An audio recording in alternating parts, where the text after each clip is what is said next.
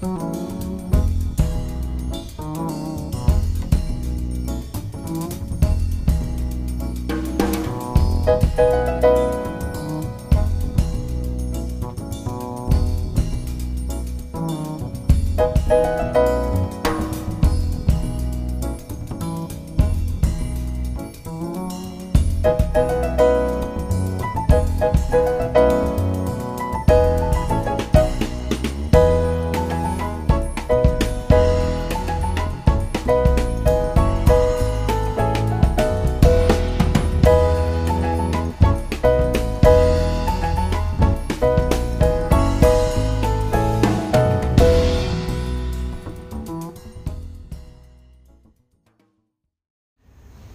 irmãs, queridas amigas, escutávamos agora o final do diálogo de Jesus com Nicodemos. Se vos parecer bem reler o diálogo neste capítulo 3 de João, pode dar-se que compreendamos melhor quando fala deste espírito sem medida, sendo esta a última palavra que João registra no seu evangelho, a última palavra de Jesus dirigida a Nicodemos talvez percebamos o gesto no final da vida de Jesus, o gesto de Nicodemos, que vai mimar o corpo morto de Jesus com um exagero, com um exagero. Aquela quantidade de mirra e aloés que ele leva para a sepultura de Jesus, talvez seja símbolo da medida que se espera dos discípulos. O exagero, o exagero. O mesmo é dizer a vida que não faz cálculos, a vida que não se prende apenas nos meus confortos, necessidades e juízos. Deste parágrafo final, João, como é seu hábito, é como um leitmotiv, como refrão ao longo de todo o seu texto. Alguém vê e vê a verdade e dá testemunho da verdade a ti, para que tu acredites e acreditando tenhas vida. E este motivo repete-se vezes sem conta no seu texto, tal como neste diálogo de Jesus com Nicodemos. Fixemos a, a palavra testemunho.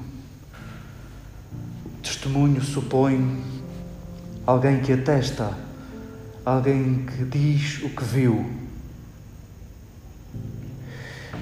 E se, por um lado, sabemos bem o que isso é, sabemos bem que estamos aqui porque houve uma palavra que foi passada de geração em geração, gostava que saboreássemos o que também o testemunho é a passagem de gestos.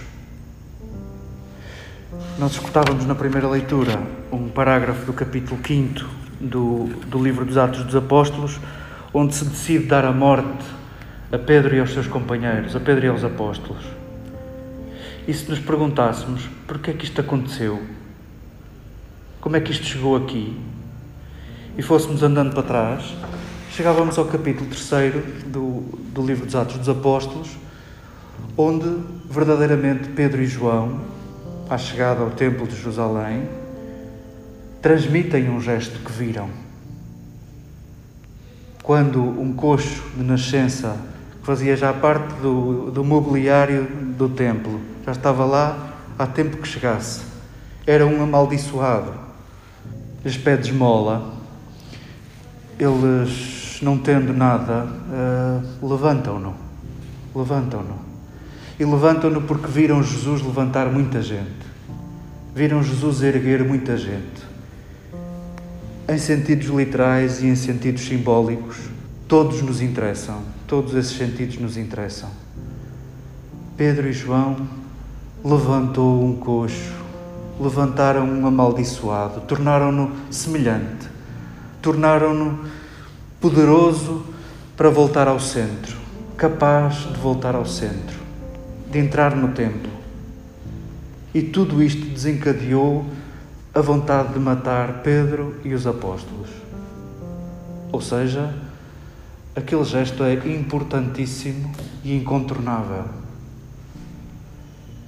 E estamos aqui não só por uma genealogia de guardadores de uma palavra e de transmissores de uma palavra, estamos aqui por uma genealogia de transmissores de gestos. O batismo significa tirar da água, emergir.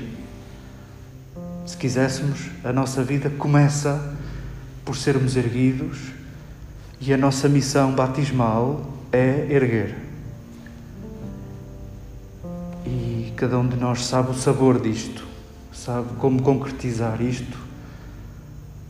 Porventura, realizamos gestos de quem ergue no trabalho, na família, nos contactos rápidos entre conhecidos e, porventura, em acompanhamento de amigos, dando colo a quem mais precisa, dando ouvidos a quem mais precisa.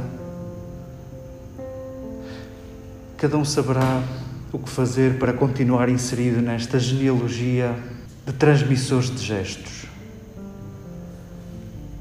A palavra tem os seus limites e diz o povo e muito bem que quem muito fala pouco acerta. Não queiramos acrescentar palavras onde as palavras já existem. Os cristãos da primeira geração eram conhecidos pela forma como se amavam e não pela eloquência das suas palavras. Possa este texto devolver-nos a importância não só da palavra e do gesto, como do silêncio e do gesto.